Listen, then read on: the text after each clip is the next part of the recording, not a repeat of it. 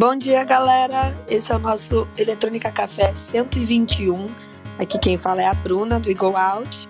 Temos a Jode, minha parceira do Go Out, Renato Patriarca e André Daslo e mais uma galera na plateia aqui, na escuta, que fica à vontade para subir e falar o que quiser, tá bom? Ah, hoje vamos começar com uma pergunta do Renato. Renato. Sim, uma, eu, vou, eu vou trazer uma.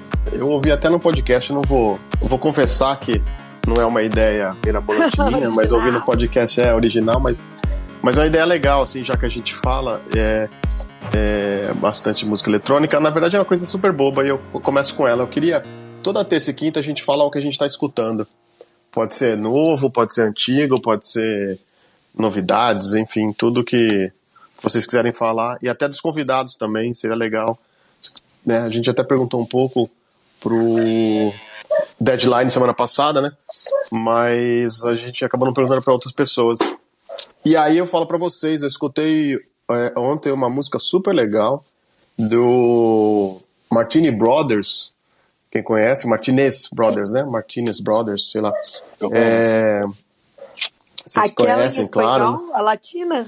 Putz, muito boa essa música. Mano, chama eu chama Papi, né? Papi Uhum. Pendiente al Paso. O que eu achei impressionante dessa música. inteiro. Obrigada, É, então. senhor. É, eu, eu tava escutando agora pulando da cama. E, Nossa. e achei impressionante, muito boa. Quem gosta é um. É um. Sei lá o que, que é aquilo, né? É o estilo do, do Martinez, né? Eles fazem, que é um tech house meio, né? Com, com bastante influência é, de música black em geral, né? Eles têm uma coisa bem forte nisso, com grooves e com coisa. E essa música é com é com fuego e tem um, um vocal latino assim, então chega a esbarrar quase num, num ragaton, numa coisa meio, meio latina. Meu, essa música é muito boa. Isso é um, isso é um, arregaço numa pista, isso aí. Nos Estados Cara, Unidos, eu tenho certeza que a música vai fazer muito demais. sucesso. É. Exato, eu escutei sexta-feira e eu fui escutar, a gente escuta os lançamentos da semana para colocar na playlist. Aí eu falei, amiga, escuta o Martinez Brothers. Aí ela escutou, achou que eu tava dando risada, que eu tava tirando sarro. Eu falei, cara, eu tô viciada nessa música, eu não consigo parar de ouvir.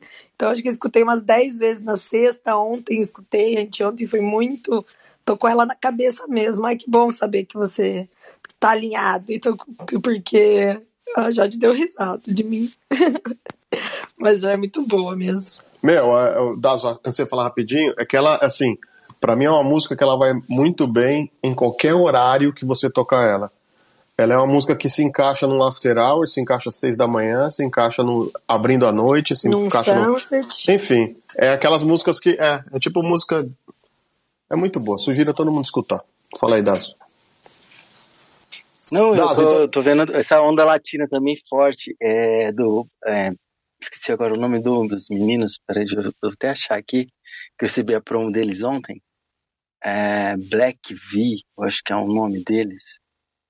Que eles estão também com uma. Putz, é, é sensacional, velho. É. Eu não vou, eu vou daqui a pouco eu lembro. É Black V e chama Se Tu Sabe. Black V, Se Tu Sabe. Acho que Boa. já tá entrando, vai entrar no Spotify. É sensacional. Sabe? É, é uma música também de after, de meio da noite, final da noite, começo da noite. Música boa. Massa. Vou dar. Você sabe se ela lança sexta-feira, sim, ou ainda vai mais um pouco? Eu, eu, eu vou, eu vou mandar lá no grupo lá pra vocês. Boa. Boa. Cara, eu tô vendo aí se, se tem uma tendência, né, de latina muito forte na, na- nesse verão, né? Deve estar rolando é, lá fora, né? Sim. O que, que se tá lançando, se tá tendo isso, a gente às vezes demora um pouco pra refletir aqui, né? Porque a gente tá meio sem festa aqui. Mas Cara, eu recebi provavelmente. muita promo com muito vocal em espanhol. Até me lembrou aquela fase de 2004 com a Mônica Cruz, que ela. Mo- Mônica, é Mônica Cruz? É, que fez aquela. Não quero saber uhum, por essa mulher. Tenta prosseguir, toda a vida Cara, essa, essa- a época da música, Porra. dessa música da Mônica Cruz, que é final dos 2008, 2009, na verdade tinha um monte, né? Teve uma leva disso nessa época. Os novinhos Sim, vão saber, mas, mas o, tec... começou na Tecneira, começou com ela, né? Começou no... É, não, começou antes das, começou no Minimal. Começou no minimal. Se você lembra, se você lembrar, vai, você vai ter Ali, Ali, Alicante, lembra? Hilário Alicante. Aí tinha, é que esbarrava no Tecno. É... é... É, que eu peguei ela em 2016 com ela. Depois hum. veio uma, uma enxurrada, né? Eu não vi antes muita coisa. Meu, todo mundo copiou ela, pô. Até hoje. É. Bom, mas é isso. Então, Vlaso, aproveita você. Fala aí que você tem escutado Cara, eu tô numa vibe que eu nem eu sei onde eu tô, sabe? Pra ser bem sincero. Tô ouvindo umas. Ó, tá um. Tô ouvindo. Deixa eu ver um aqui que eu tô meio viciado ultimamente. É, chama Psycho ou Psycho com Y, S-Y-C-C-O, Past Life. É um house, é um, sei lá, é Monday, Blue Ceiling, o Ceiling, é também House, um negócio diferente. Eu tô pegando umas playlists de indie, que agora o, o indie virou um, um, parece que um, a origem da house music, eu tô vendo as playlists Spotify e fico carimpando lá, e eu tô achando umas coisas muito interessantes lá. Muito Eu mesmo. gosto bastante das, eu quero essas playlists aí pra mim. Eu vou, vou compartilhar lá, porque tem, é, eu tenho um nome na playlist por aí, que eu vou achando e vou colocando lá. Por aí. Já desde 2000, eu vou só mudando o ano. Tá? E aí, e artistas é, da Albânia, por que pareça. Alguns vezes Albânia, é, Rússia, eu sou viciado. Mesmo não sem entender, eu adoro o som deles. E aí ah, tinha, tinha uma mina que bombou agora que eu já ouvia, que é a Shade, aquela trampolim lá. Porra, Sou fascinado aquela mulher lá. Acho demais o som e bombou porque um, um Jonas Brothers pegou e cantou com ela e, e eu acho sensacional a, voz dessa mulher. E sou viciado em, uh, para mim, assim, Skrillex e, e aquela Supersonic. Aquilo ali é, para mim é tipo o máximo da, da loucura de dos produtores. Das, você viu já, que. Já, o... já, é, é nerdice já. Você já viu que os, os Skrillex vai lançar na sexta-feira mais uma com o Justin Bieber? Quem? Opa, tu não vi? Os Skrillex e o Justin Bieber. Porra, sério? É, vai ser sair sexta-feira uma música deles.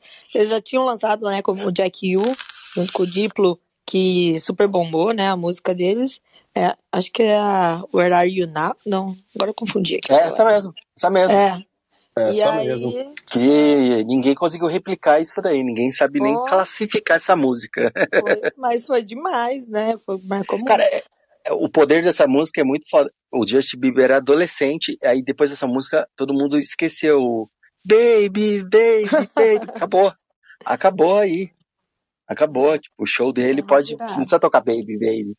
É, eu, eu, eu, acho o Skrillex um produtor fantástico porque ele sempre está fora da curva, sempre está se arriscando, não tem medo de, ah, eu polero do dubstep, mas o cara falar que produziu um cara do pop e fez bem feito uma coisa que ninguém esperava.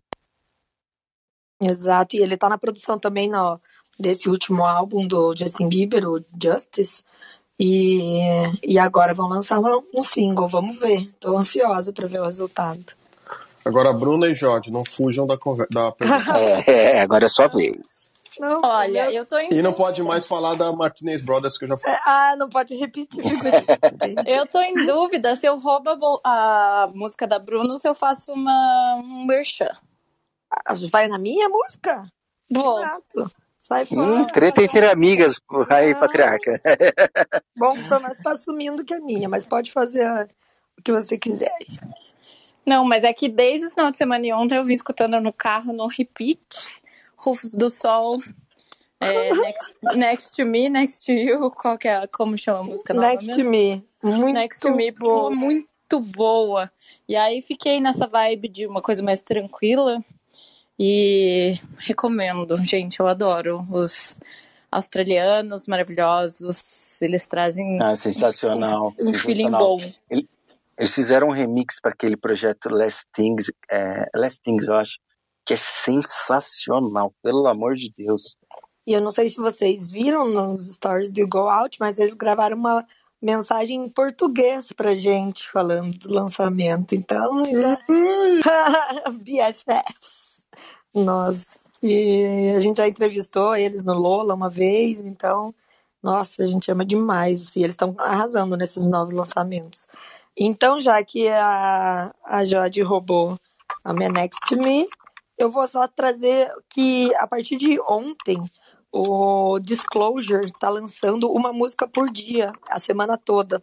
Então, ontem saiu a primeira, eu amo muito o Disclosure, então eu recomendo quem quiser ficar acompanhando toda semana, uma, todo dia dessa semana, uma música deles, dá uma olhada que acho que vai ser bem lindo, né? Porque depois que eles soltaram o, aquele. Como é o nome do, do último álbum deles? Deixa eu colar aqui. E qual que você está sugerindo aí, In My Arms? In My Arms, aham, saiu ontem. E eu que estou ansiosa para ouvir as outras. É, In My Arms saiu. E o Energy, né? Que é o, o álbum deles do ano passado. Muito bom. Uh, gostei bastante. Então, eu tô ansiosa porque vai sair essa semana. Boa! Ah, só, só mais uma viciadinha que eu tô, é The Knox Classic. É uma, ó, os caras vêm tentando, tem 200 versões, mas eu tô, depois procuram no Spotify, The Knox Classic. É puta de uma vibe Como foda, é que escreve? D... Que... É, é K-N-O-C-K-S. The Knox. Ah, The Classic. Knox. Classic. É, a pronúncia aqui é brasileirada, É, né? tô É, vendo, que, que nob, né? In the middle behind, left behind, entendeu? Classic. Featuring Nossa, Powers. nossa Tá isso bom. aqui é sensacional, pelo amor de Deus. Eu, Eu Ai, vou- Acordar, acordar com isso aqui, ó. Não dá, chora. Muito bom. Mandem os Eu links vou, acabei de, que a gente sobe lá nos stories Vou, do, vou, mandar, vou mandar. eletrônico. e eu, e eu acabei de aqui. atualizar a nossa playlist ali. É, Eletrônica Café. Quem segue nas playlists lá no Spotify, chama Eletrônica Café Bebendo Direto da Fonte. Tô colocando todos esses que a gente falou, menos o promo do Dazo que aí entra semana que vem. É, eu, vou, eu vou mandar lá no grupo, que ainda não pode ver, mas acho que vai sair. Eu acho que já tá pra sair já, né? Mas eu vou mandar pra vocês só pra essa vibe aí que tá latina, muito forte. Boa, boa. Bom, vamos, antes também da primeira pauta, eu queria compartilhar com vocês aqui.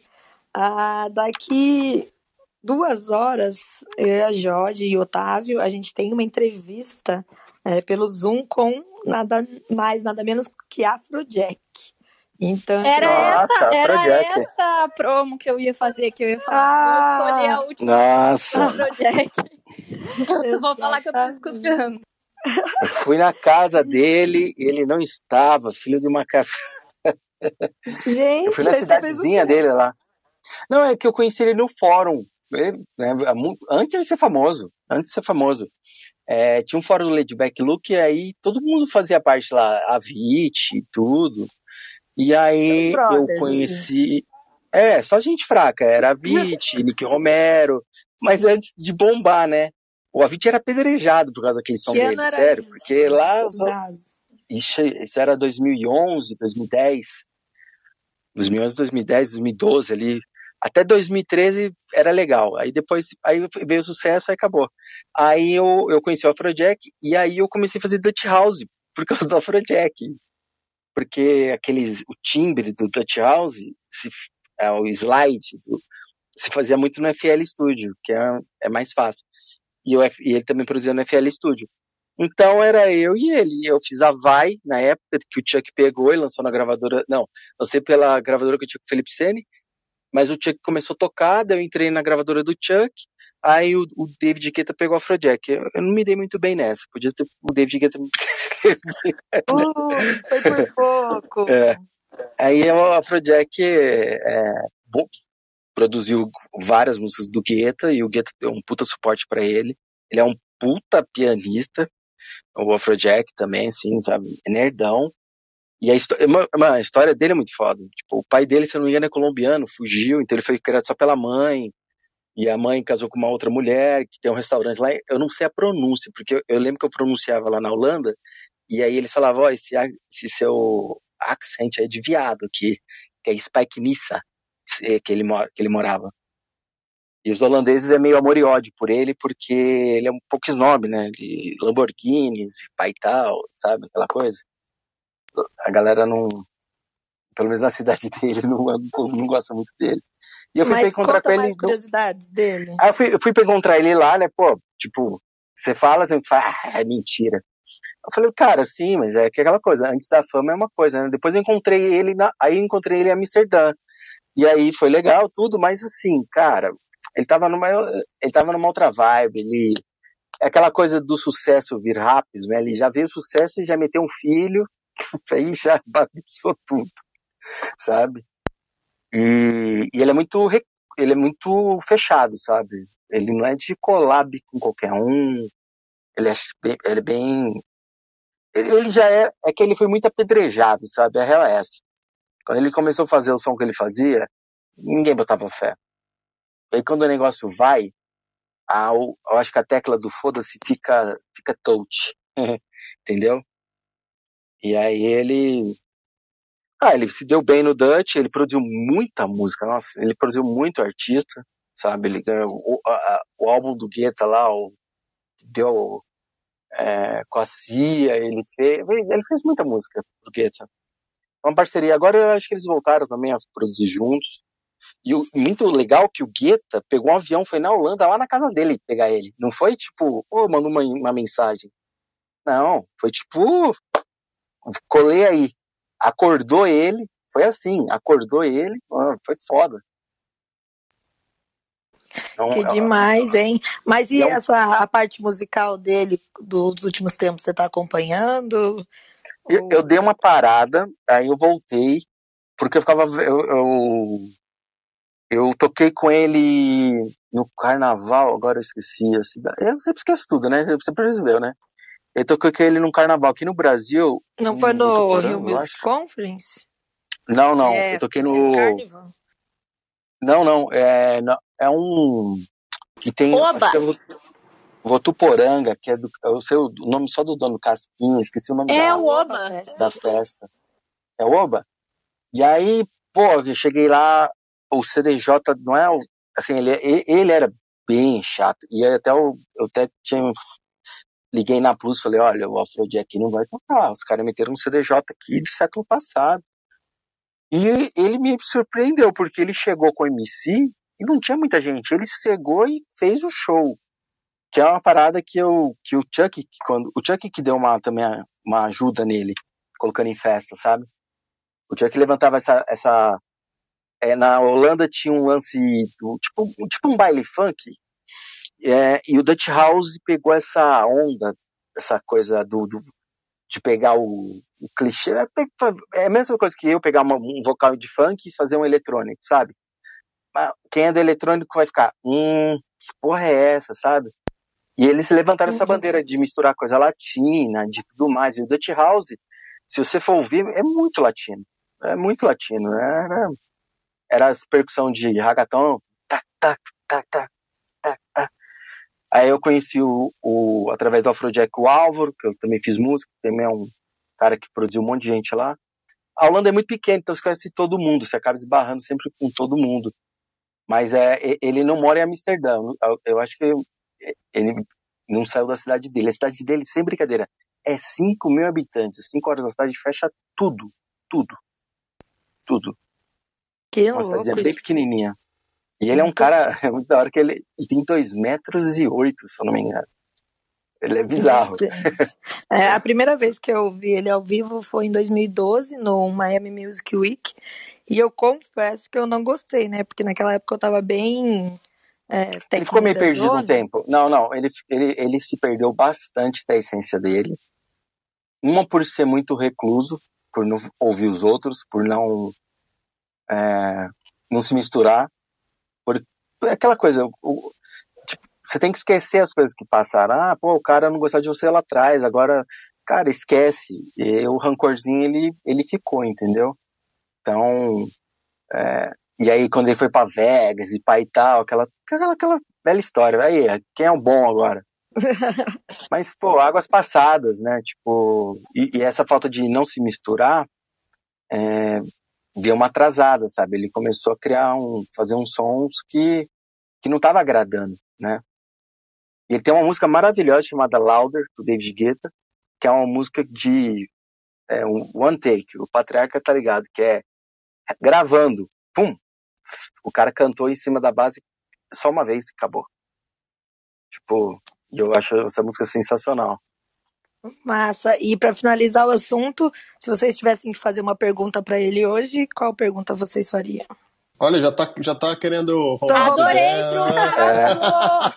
Se vocês Passa o cachê pro perguntas, a gente não precisa nem... Não, a pergunta que você tem que fazer para ele é porque ele foi precursor também de um movimento, do Dutch House junto com o Chuck. O Chuck foi o pai, mas ele foi o cara que veio muito forte. Então, assim, falar para ele, hoje, é, como você vê o Dutch House? O que você espera do Dutch House daqui para frente? Isso eu queria saber. Uma pergunta que eu adoraria saber o que, que ele, que ele vê para frente. Boa, vou colocar até teu nome na pergunta, então. É, ele não vai lembrar, mas pode colocar.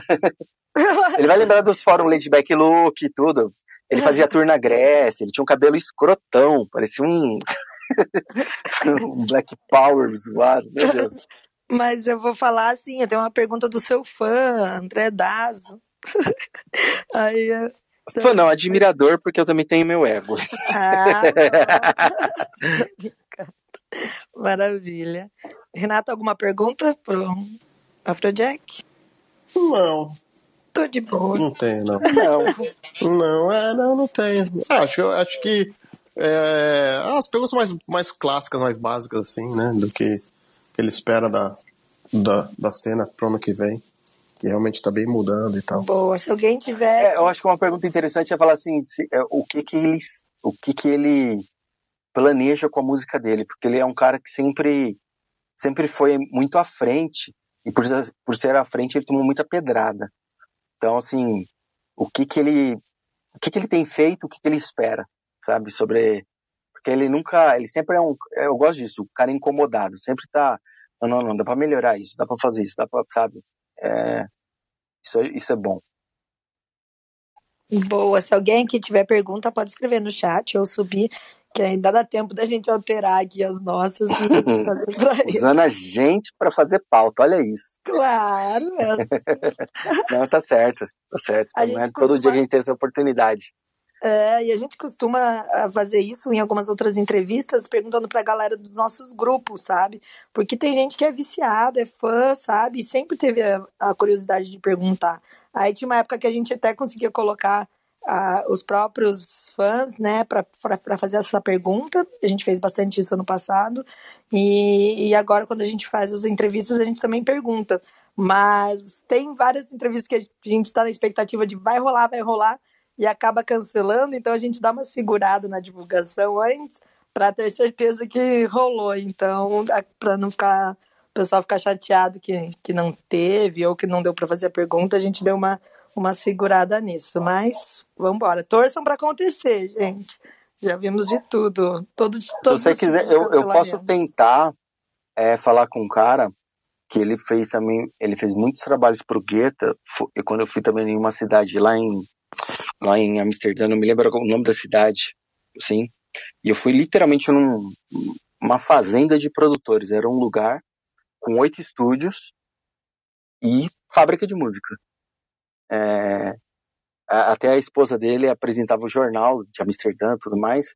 É um puta de um cara, assim, sensacional, que, meu, se você for conversar com ele, é, assim, é, é muita informação boa, sabe? É um cara sem ego, trabalha, que lá tem essa coisa do não é essa visão que ah ghost producer. O cara tem entende que o trabalho dele é coproduzir aqui tal coisa isso e ele produziu muita coisa, muita coisa importante, muita coisa relevante. Boa. Bom, vamos às nossas pautas. A Laroque Club abriu ontem as vendas né, para o evento de Réveillon. Não sei até se deu tempo da gente falar sobre esse evento, Uh, acho que eles estão. A ideia é voltar com tudo, né? Com um evento grande de três dias. Então, e numa data em que vários produtores estão acreditando, né? Que pode acontecer, que é a virada do ano. Antes disso ainda está né, um risco de, de, cancelamento.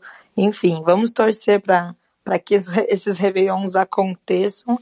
E para comentar um pouquinho desse lançamento das vendas ontem, uh, acho interessante falar que uh, a Lara veio com os preços legais, assim, dentro do que eles já costumavam cobrar das festas, uh, tanto do dia 30, 30 e, 30, e dia 2, é, preço normal, começou até a pista por uh, era 80, 90, agora me deu um branco, mais ou menos próximo de 100 reais. Ah, ou quem está aqui embaixo que pode até me ajudar, que a gente comentou bastante no grupo. 100, 120. E, e aí a, o dia do Open é, começou a partir de 390 mais taxa. Então é open bar e open food por 390. A gente tem visto festas que só uma noite de, de open bar e food na virada gira em torno de 2.000, 2.500. Então é, achei bem, bem justo o preço. E as vendas aceleraram bastante ontem, mas se eu não me engano não se esgotaram. Só a, noite de Réveillon que já estava no terceiro lote, uh, mas o resto está num preço ainda de primeiro, segundo lote. Então, achei bem interessante. A ideia da casa é que seja com uma capacidade limitada, não seja full, né? Porque eu acho que o full é 6.500 pessoas, mas eu acho que dá para. Vai ter bastante gente sem estar tá tão, tão apertado. É, é uma opção boa para quem quer rever, né? Reviver os momentos na Laroque.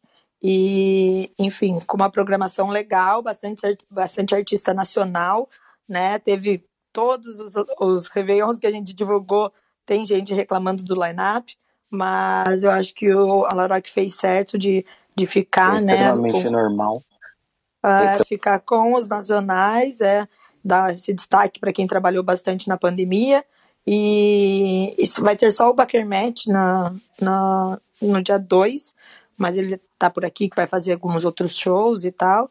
Então, eu achei bem interessante. Quem for, é, acho que vai ser uma boa lembrança de como é. E torcer, vai que a gente ainda consegue uma outra abertura até até a virada do ano, né? Não sabemos ainda. O guia aqui que está te acompanhando, não sei se ele está escutando, né? Que é o fotógrafo oficial. Não sei se é, já está programado para ir nas, nos três dias para fazer as, aquelas fotos maravilhosas, a galera toda de branco no dia 31, mas vai ser bem interessante. E também a noite do 31 eles só mudaram o horário, né? Não vai ser o sunset padrão, vai ser das 10, das 10 da noite até 7 da manhã. Então, quem quiser, se programe que os ingressos devem acabar logo. Outra curiosidade. É, acho que a gente caminhar. Não, só ia falar se a gente caminhado no, no no nível de vacinação e de números, eu acho que é bem provável que, que tenha mesmo essa festa. Estou um pouco mais otimista ultimamente. É, uh, eu acho que vai caminhar bem, né? A gente só tem que ficar de olho no como é que tá a Delta. Mas se a gente está falando de evento assim de 5 mil pessoas, eu ainda, até essa quantidade, eu ainda acredito é que, que é possível, né? Se, depois do Lollapalooza, Inclusive saiu né, um relatório falando que o Lollapalooza é, teve baixos é, índices de contaminação, né? Foram ah, detectados 203 casos positivos, sendo que foram 380 mil pessoas no evento. Então, até agora não, não, não foi possível concluir que houve um, um número em massa né, de manifestação. De manifestação, não, de, de Contaminação, né? Infecção. É, é, eu vi os números semana passada, assim, é, é, realmente muito baixos. Eu, eu acho que realmente foi pouca contaminação, mas eu acho que esses números também não são extremamente reais, assim, porque para saber disso eles teriam que testar mais 300 mil pessoas. Então pode ter muita gente assintomática ali no meio e tal. Enfim, é, eu acho que foi um sucesso, mas eu, eu acho que o número está um pouco exagerado para baixo, né? É, eles não fizeram num formato evento teste, né? Que tinha certa quantidade para testar, bem certinho. E, eu, e acho que é uma, um número que ninguém imaginava que ia poder se reunir junto, né? 400 mil pessoas de uma vez. Então, acredito realmente também que possa ter passado alguma coisa por aqui. Mas, pelo menos, não, não foi identificado é, tanto. É, aparentemente, assim, né? Não tiveram tantos é, casos aparentes. E também, é, como a Mary levantou agora aqui a pergunta, quantas pessoas acabaram sendo é, infectadas a partir dessas 203 pessoas, né? Então, só lembrando, o, fe o festival tinha pedido vacinação ou teste negativo, né, antes de entrar. Então, isso de alguma forma já inibe um pouquinho uh, o nível de contaminação. Bom, outro ponto, deixa Pronto, total tossindo.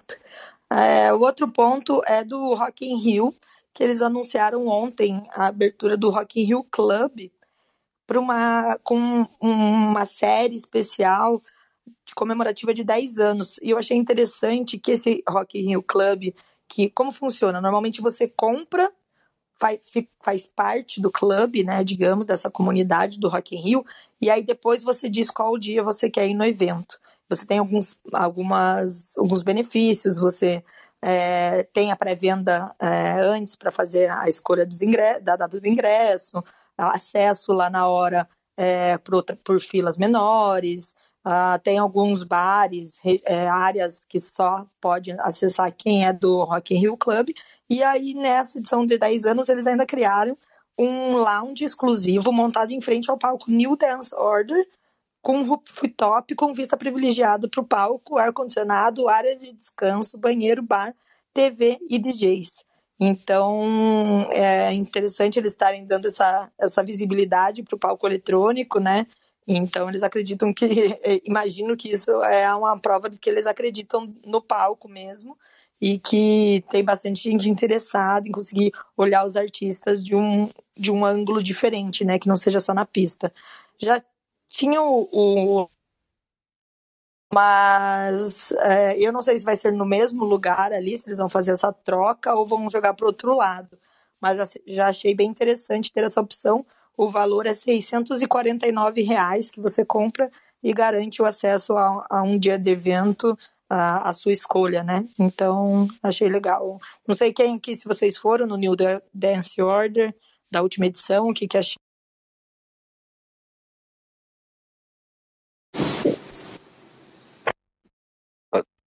Você deu uma, não, aquela deu uma mutada no final, eu, eu não sei se ah, ela queria completar. É, é a mania de mutar antes, uh, pode falar. Não, eu não fui, eu não tenho o que opinar sobre Eu e a Jorge, a gente amou demais uh, aquele palco. Ficamos, acho que 80% do festival a gente ficou por lá. Tava muito grande a estrutura, sempre muito cheio, né? No começo do dia ainda vai pegando um ritmo, mas de noite fica lotado e é bom que o, o afterzinho continua por lá, então a galera de banda toda do palco uh, principal para lá. E também é um dos caminhos de saída, né? Então eu adorei e acho que é mais do que justo valorizar ali, colocar mais ativações para atrair o público para o eletrônico.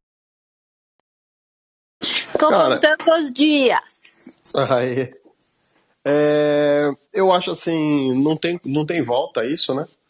E até hoje eu estava escutando assim um, umas novidades da música, um monte de coisa aqui, e vendo o tanto de música eletrônica que está que tá poluindo no bom sentido, né? Que está povoando o pop mundial. Eu, eu acho que o próximo Rock in Rio vai, o palco principal vai ter forte influência de música eletrônica. Não tem como. Não tem como. The Week, os lançamentos do The Weeknd, os lançamentos da, da Dua Lipa, lançamentos, né? A Dua Lipa já está uma das confirmadas e vários outros tipos de lançamento que a gente está vendo aí. É, não, não. É, confir... ou foi no Lollapalooza confirmado? Já confirmaram não, a Dua Lipa é, em algum lugar. Demi, a Demi, a Demi Lovato e o Justin Bieber foram os confirmados. Não, mas eu ouvi, eu ouvi Dua Lipa também em algum, algum lugar aí. Nossa senhora, eu sou apaixonado por Dua Lipa. Mas enfim, é... enfim, eu não vai me surpreender se tiverem um. se, se tiver um, um grande DJ no, em um dos palcos principais. É, a gente está bem animada para divulgação do line-up. É que divulgaram uma da edição de 2021, tinham alguns nomes. A Loki foi né, o primeiro confirmado, então provavelmente ele vai é, participar, né, mas ainda como recomeçou a divulgação por causa da mudança para 2022, aí muda a data, porque sempre era mais ou menos no último final de setembro e primeiro de outubro. E para o ano que vem ficou no começo de setembro, os dois finais de semana. Então acho que tem que ver as datas de todo mundo, né, para poder voltar as confirmações do, do line-up. Mas, então, ó, confirmando aqui, só para falar, é, ela, ela era uma das mais esperadas para as datas, mas o que está acontecendo. Não, há seis dias, ó, do Alipa e a Anitta deve completar o line-up do Rock in Rio 2022. Tá aqui. É, ó. devem, né? é, é que, é que tem um conflito de data aí na matéria, por isso que tava meio assim. É, Vamos lá. E o, o, Gui até comentou aqui que o backstage estava incrível do New Dance Order e tava mesmo, meu Deus, foi muito legal ficar ali acompanhando no, no backstage. A gente até deu uma subidinha para ver a apresentação do, do Cat Dealers, um trechinho, e, e lá atrás é uma festa à parte, assim, né? A galera trocando ideia, tem os, chopps pra gente ficar tomando. Enfim, é bem, bem gostoso. A gente fez algumas entrevistas lá atrás também, tava demais. É que teve o after da Privilege também, né? Nesse ano. Exato. A gente ficou até. Um dos dias a gente saiu, acho que era 10 da manhã de lá, né? 10, 9 da manhã, sendo que o festival acaba uma da manhã, né? Então, vale a pena quem quer dar uma esticadinha, é, procurar ter acesso a, a, essa área do, do after que, que compensa bastante. Ficam só os sobreviventes, né? É muito engraçado. Ah, ah, bom, bora para a próxima notícia. Ah, ah saiu um, a, a, autoridades lá de concorrência de mercado no Reino Unido está anunciando novas medidas e recomendações para reprimir o, a propaganda de venda de ingresso, de revenda. Como isso, o que, que isso deve impactar? É, todos os sites de revenda, plataformas como Viagogo, StubHub, eles vão ter que se adaptar, né? E porque eles querem, o, o governo quer evitar que haja venda sem que, que o consumidor tenha a 100% de garantia né, com o, aquele ingresso anunciado. Então, como eles têm muito espaço para que o próprio, sei lá, a pessoa que comprou preencha a informação e essas informações nem sempre estejam é, com tudo o que ela precisa saber, é, pode ocorrer muita, deve ocorrer ainda muito problema nessa parte de compra e venda. Então, aqui no Brasil, inclusive, não é tão comum, né? A gente vê plataformas bem estruturadas de compra e venda. Tinha uma boa época que a gente usava muito o comprei e não vou, o site, e eles tiveram que fechar, né? Não sei como é que foi a, a, a questão, mas eles não se responsabilizavam tanto por essa questão de, de fazer a trans, transação do, do, do ingresso, do valor, Uh, o Resident Advisor ele tem uma pl plataforma ali dentro do site que chama de tickets, que acho que resale tickets, não sei. E ali o que, que eles fazem?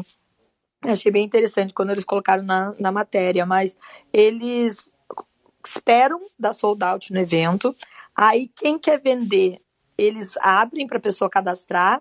Ela tem que vender exatamente pelo valor que ela comprou.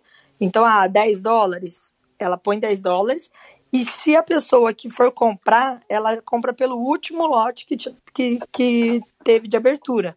Então, é, a pessoa que comprou recebe 10 dólares e o quem pagou recebe os, é, paga 20, por exemplo, e esse dinheiro é repassado para os produtores do evento, né? Tipo, como se ele realmente estivesse fazendo um cancelamento e uma nova abertura de vendas. Ah, então, aí nisso acaba evitando da galera colocar o preço que quer, né? Subir muito o preço, ou se a capacidade de você comprar no site oficial é de três ingressos por CPF, você não pode abrir venda lá no, no, no site da plataforma por com cinco, seis ingressos, sabe? Então é realmente tirar um pouco da parte do cambista e colocar mais o lado de, de quem precisa mesmo, é, não vai no evento e, e quer devolver o ingresso para não morrer com o ingresso na mão. Então, achei bem interessante. Eu não sei se vocês acompanham algum no Brasil que faça isso hoje, é, se alguém tem alguma experiência com esse site. Eu desconheço quem faça isso no Brasil, mas eu acho a, a iniciativa muito boa, porque a, a real é que eles estão realmente querendo limitar né, essa, essa coisa de, da, da revenda de é, valores né, estratosféricos e, e, na verdade, quem se, se, quem se dá mal é o evento, né? Porque você pega assim, existe uma, né, uma verdadeira máfia aqui de compra de ingresso, então os caras compram é, é muitos ingressos à frente, né? E aí acaba revendendo, enfim. Eu acho muito boa a iniciativa. É, eu vi uma entrevista recente com o CEO da Live Nation e ele estava falando sobre medidas também que eles, que eles ficam tentando tomar para inibir isso, que realmente atrapalha para eles. Porque também tem aquela coisa de atrapalhar a própria imagem do evento, às vezes, né? Exato. A gente tem visto alguns Réveillons que esgotaram muito rápido e aí a galera que conseguiu comprar tá querendo ganhar o ano inteiro em cima do dinheiro do Réveillon, assim, sabe? Tá vendendo por três vezes, duas vezes o valor do ingresso. Então, se não vai mais, o mais justo é passar pelo valor que comprou, né? Mas a gente entende que aqui no Brasil a gente está muito acostumado a, a querer ganhar dinheiro, né? Em cima do, de uma coisa que tem, que os outros querem, mas é, é complicado. E aí, entrando no assunto, Renato, daquela pauta que o Pieck tinha levantado, até a gente fala para ele escutar aqui depois da sua resposta, sobre a questão do, das músicas no Spotify, de como artistas conseguem, o que, que é certo e o que, que é errado, de quando um artista, você vê um, um produtor, ah, principalmente acho que mais na música eletrônica, né, que coloca uma música que você sabe que é de outro artista, né, até conhecida, mas fica na dúvida se aquilo teve autorização ou não. Como que funciona esse processo? Na verdade, assim, se você não, não tem. É, é muito simples, né? É, de forma geral, assim. Se você não tem autorização, se a música não é sua, é, nem a gravação é sua, você não tem direito de lançar ela nem em nenhum lugar, né? Nem, nem SoundCloud, nem nada, né? SoundCloud acabou sendo uma, uma plataforma de divulgação de música em geral, assim, é, para é, acabou sendo um, um, lugar que a gente consegue é, é, divulgar músicas, bootlegs e tudo mais, mas isso ao longo do tempo vem, vem diminuindo, né? Todo mundo consegue perceber isso e conforme o, o SoundCloud foi se oficializando, ele foi diminuindo essa possibilidade. A real, assim, resumidamente, para ver se fica claro para todo mundo. É, qualquer gravação musical ela, tem, ela, ela, envolve dois direitos, dois, duas, duas leis que governam, uma lei que governa, mas são dois direitos específicos. É, a, a, autoria, tá? Então é a obra em si, a obra é, é aquela ideia daquela música, né? Se a gente estiver falando, esquece um pouco música eletrônica, mas se a gente estiver falando de música em geral, que tem a letra, então seria a letra, a melodia, né? Isso aí é uma obra. É, ela envolve um direito, direito do autor. E a partir do momento que eu pego essa obra e transformo numa gravação, essa gravação, que no Brasil a gente chama de fonograma, ela também gera um outro direito. Tá? Então, quem fez aquela gravação tem um direito sobre aquela gravação, é uma propriedade. Né? No caso da obra, a propriedade é do autor e é intransferível. O autor, não, não, o autor nunca pode vender uma obra. Isso, isso no direito mundial é intransferível. Ele pode vender ou negociar os direitos econômicos sobre ela, mas a obra continua sendo daquela, daquele, é, é, daquela, daquele autor, daquela pessoa, ou, ou das pessoas, tá? Então, assim, a, a obra ela é um direito intelectual intransferível. É, Então, até aqui acho que está claro, né? então, a gente tem um, um, um, direito sobre a obra em si e um direito sobre a gravação. A, a, o fonograma, a gravação, você pode negociar, você pode vender, fazer o que você quiser. É só é uma propriedade em cima de uma gravação. Então, vamos lá. Para quem quiser vou tentar dar alguns exemplos aqui. Se eu esquecer de alguns, vocês me, vocês me, me lembram. E o Dazo também sabe bastante disso, ele pode me lembrar os que eu for esquecendo. É, se você quiser gravar uma música de, do Avit, por exemplo, você precisa pedir autorização para os compositores daquela música, seja o, os detentores da música do Avit, ou né, os herdeiros agora, ou outros, outros compositores que fazem parte daquela música. Se você conseguir essa autorização, você faz a sua gravação nova e você pode lançar onde você quiser. Com aquela autorização, você pode fazer o que você quiser com a música, tendo a autorização da composição. Agora, se você quiser usar uma gravação de terceiros, tipo assim, vou usar o mesmo exemplo, eu quero usar, eu quero pegar uma música do Avicii, vou fazer um remix, um bootleg e quero lançar isso. Você vai precisar da autorização dos compositores e da autorização dos detentores daquele fonograma original que aí é, pode ser uma gravadora, pode ser várias gravadoras, ou pode ser a própria família do Avit também. Tá? Então são coisas diferentes. Então, respondendo uma dúvida do PEC lá no nosso grupo, se você vai, você vai gravar uma música, uma versão nova da música do. É, sei lá, da música da Dua Lipa, você precisa da autorização dos autores. Se conseguir nisso, você pode relançar a música. O exemplo que eu tenho aí é próprio o Avicii, o Spectre ano passado.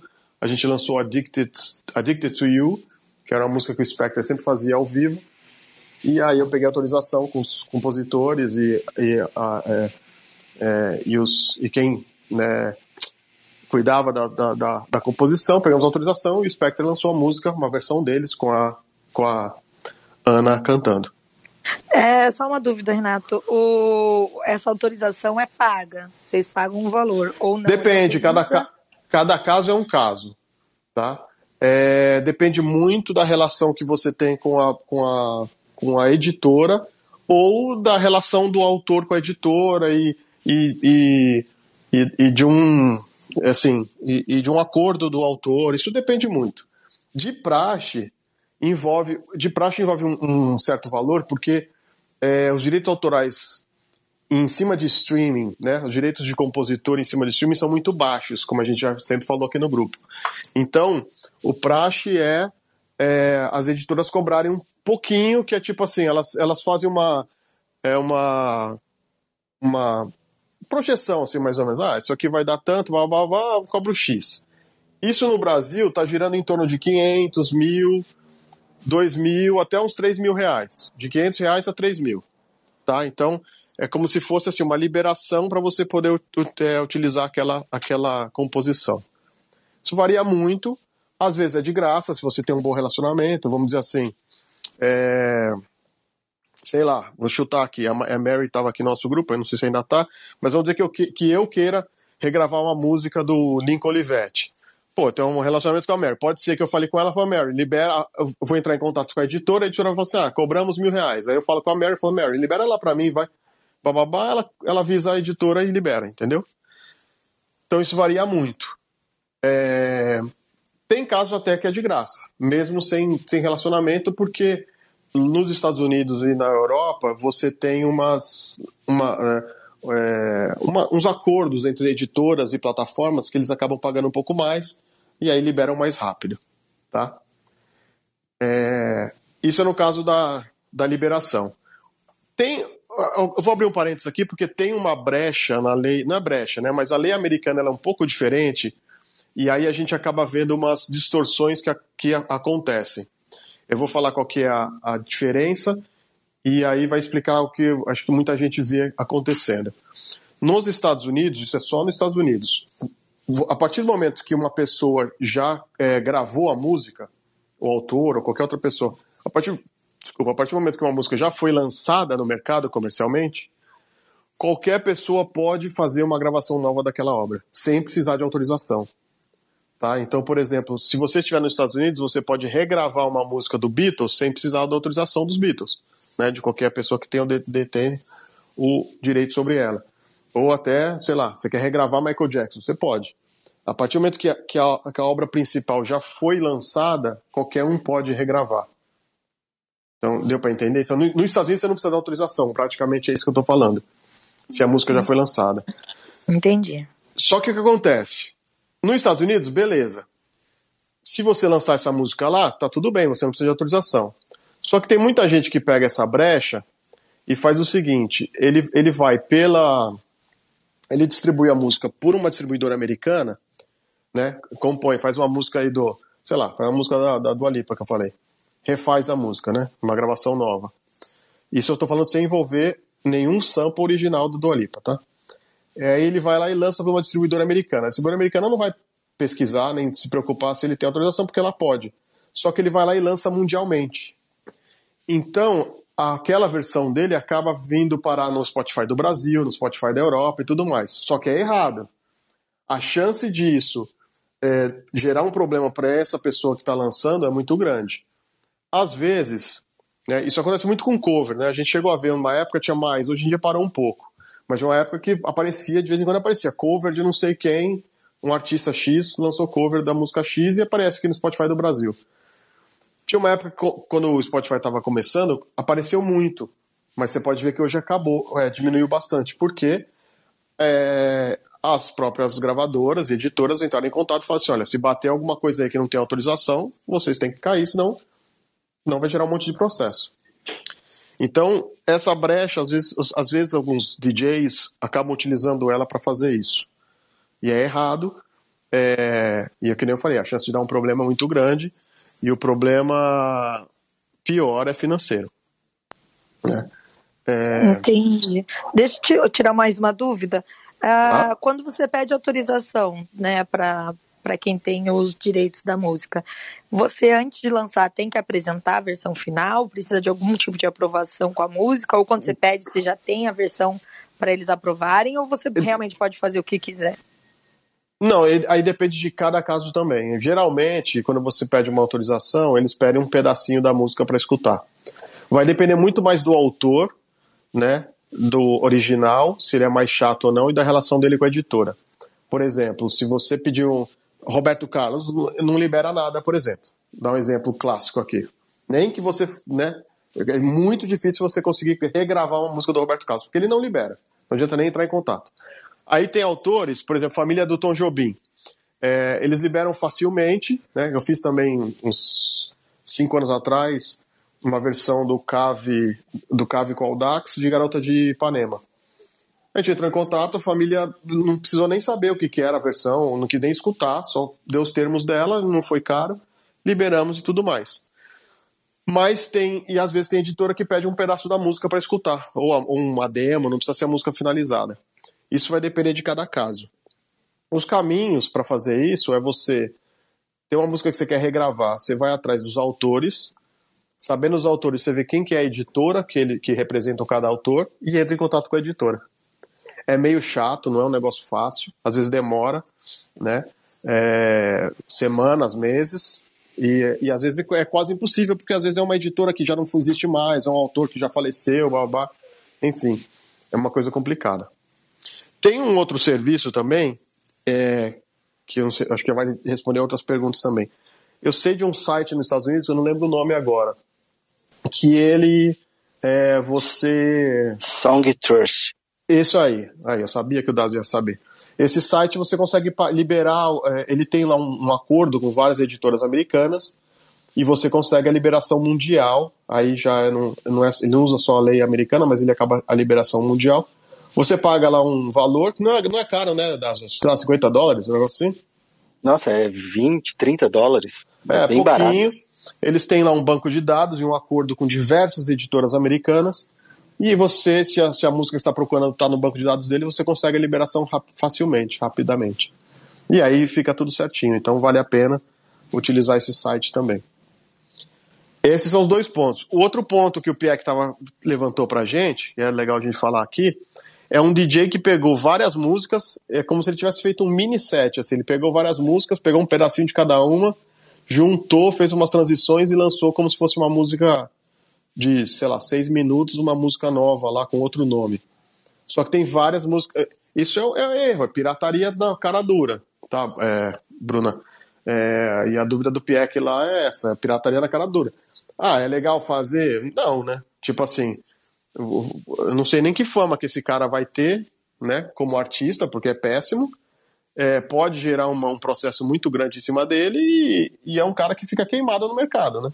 Então, é, tem gente que faz, acaba lançando de qualquer jeito, mas é ruim, né? Eu vou dar um outro exemplo, por exemplo, lá do Vitor Clay, o Sol, que a gente. É, o, é Farol, quer dizer. Né? Depois, do, depois do sucesso do Vitor Clay lá com o Sol, com os remixes do Vini do, e do Discovery e tal, do Hawk, começaram a pintar, né? Um, um ano retrasado, dois anos atrás, alguns remixes não aprovados do Vitor Clay. Os que estavam no YouTube, SoundCloud, a gente não se importava. Eu olhava lá, perguntava internamente, não falava, deixa quieto. Mas um cara é, lançou no Spotify um remix do Farol, sem autorização nenhuma. E, e, e aí a gente foi atrás, pediu takedown e tudo mais, é, avisei. Os números ainda não eram grandes, então a gente falou assim: ah, não, nem, nem esquenta de, de pedir, de processar, mas internamente a gente é, ventou, assim, a gente pensou em, em entrar com uma liminar e tudo mais, entendeu? E aí, nesses casos, o cara é obrigado a pagar 100% do que ele recebeu e às vezes até mais, porque você já faz uma projeção. Então, a chance de dar, né, de, de, de, ser, de, de dar um problema financeiro para quem faz isso é muito grande. Acho que eu respondi todas as dúvidas. Eu entendi, ficou super claro. Obrigada, Renato. E quem tiver dúvidas em particular, pode chamar lá no, no inbox. Aulas! Aulas nada, é uma, são dúvidas que sempre acontecem. E aí, se tiver dúvida, pode mandar pra gente. Até respondo em, em outros, outras salas, até, até pra gente manter registrada, porque é, é importante o pessoal saber mesmo. É, é porque é uma. É, é uma é, é, é, é, ao mesmo tempo que tem muita informação, é muita informação desconexa né, nessa área. Total, então, total. E é difícil sobre... mesmo, não é fácil. Eu, eu confesso não. que eu demorei até sacar ah, tudo e, mesmo. E outra coisa, né? Você fez um cover, esquece que você vai ganhar dinheiro com isso, tá? que a pessoa acha que, nossa, eu vou fazer um cover de tal pessoa, eu vou... a maioria é, do é, dinheiro é vai, vai pro, pro autor. É, vai pro autor. Não, e, cover, e cover de esses de YouTube que o pessoal acha que vai monetizar. Nossa, o cover da menina tem 500 mil views, vai tudo. Hoje em dia, é, o sistema de busca do YouTube é muito inteligente. Então qualquer cover já cai lá no Content ID, já vai para o autor e, e às vezes até para o dono do fonograma. Então a monetização é, fica zero praticamente, fica zero. Tanto é que a gente pode ver também que diminuiu muito esses, esses é, artistas fazendo cover e tudo mais. Não só pelo hype ter diminuído, mas também porque tinha gente que ganhava uma grana, né, enquanto tinha brecha, e hoje em dia não se ganha mais essa grana. Então, é, e né? também no YouTube você pode, igual no caso do Victor Clay, você deixa lá rolando. Aí quando, pô, explodiu, você vai lá e arrecada o canal do cara inteiro. É, na verdade, dá na verdade hoje em dia não precisa nem deixar, dessa... deixar rolando das vezes que eu falei, já, é, já tá tão automático, cara, já pra gente já aparece na hora. Sobe um vídeo novo lá com cover, não dá dois, três dias já aparece lá no, no sistema que tem um vídeo e tal, e a gente tem a, a, a chance de ou monetizar ou dar um bloco e tudo mais. A gente monetiza. A gente não bloqueia, nem tira do ar e só monetiza. Então, é, é isso. Aí, por conta disso, acabou diminuindo bastante os covers e tudo mais. Muito bom. Obrigada, Renato, pela explicação. Obrigada a todo mundo que participou. Dazo, que Antes de fechar a sala, eu queria deixar mais uma dicasinha aqui antes de fechar a sala, Bruna. Desculpa Manda te interromper. É que vocês lembram que teve a mega enchente lá no, no na, na, Alemanha, né? Essa dica é mais para os produtores em geral aí. Aquela mega enchente que teve na Alemanha atingiu algumas cidades pequenas, né? Mas uma delas é a cidade onde tem os fabricantes da é, Brainworks, Dazo Dazo, que é o nosso, outro nerd aqui, é. Então, os estúdios e os escritórios da Brainworks é, são numa dessas cidades e eles, e eles foram atingidos. Quem tiver curiosidade mórbida de ver imagens, mas eles postaram lá no blog deles, tipo, meu, foi, sei lá, 4 metros para cima, 5 metros de água. É, desculpa, 2 metros, 1 um metro e meio de água. E acabou com os estúdios. A Brainworks é a, é a que cuida da Plugin Alliance. Quem produz aqui vai saber o que eu estou falando, porque eles são é uma companhia que, que, que, cuida de vários plugins, de um packs, plugins assim, maravilhosos, profissionais aí. Eu uso vários. É, é e... linha profissional de plugins. É, é linha profissional assim, de plugin. Né? Não, vale a pena é. usar. Eu uso para mixar, eu, é. É, é. gente do mundo inteiro, Disclosure, enfim, 300 mil pessoas, milhões de pessoas usam no mundo inteiro. É, realmente é nível assim, tipo Slate, tipo Waves, ou até melhor. Eu acho até melhor que todos esses, mas enfim. A notícia é que eles acabou com o estúdio dos caras, realmente acabou. Eles tinham vários equipamentos que eles usavam lá para fazer os plugins, né? Porque eles faziam muito simulado, emulador de, de equipamento. Destruiu, né? É, você vê a postagem deles é, é triste, assim, várias mesas, é, caixa, enfim. Só que de hoje eles vêm fazendo algumas promoções justamente para arrecadar um pouco de grana para né, é, é ajudar a recolocar lá a empresa de pé de novo. Tinham seguro, mas não de tudo. Então, a notícia é de hoje até amanhã, são 48 horas, então hoje mais amanhã, é, tem uma promoção muito, eles estão com promoções muito boas, de todos os plugins deles, realmente com valores muito, muito abaixo, assim, tem plugin ali que é, custa 300 dólares que está 99, sabe assim? Então vale a pena para quem é produtor e quer dar uma reciclada nas suas, nos seus plugins aí, vale a pena entrar lá. É só entrar no site da Plugin Alliance e deve ter lá um, um banner falando de, dessa promo. Boa, boa. E tomara que eles consigam se recuperar logo. Ah, bom dia, gente. Obrigada a todo mundo que participou. E agora a gente vai se preparar aqui para falar com a Afrojack e a gente conta depois para vocês como foi esse bate-papo. Tá bom? Tá bom. É. Obrigada. Boa entrevista, boa semana a todos. Até quinta. Bom dia. Boa semana, gente. Valeu.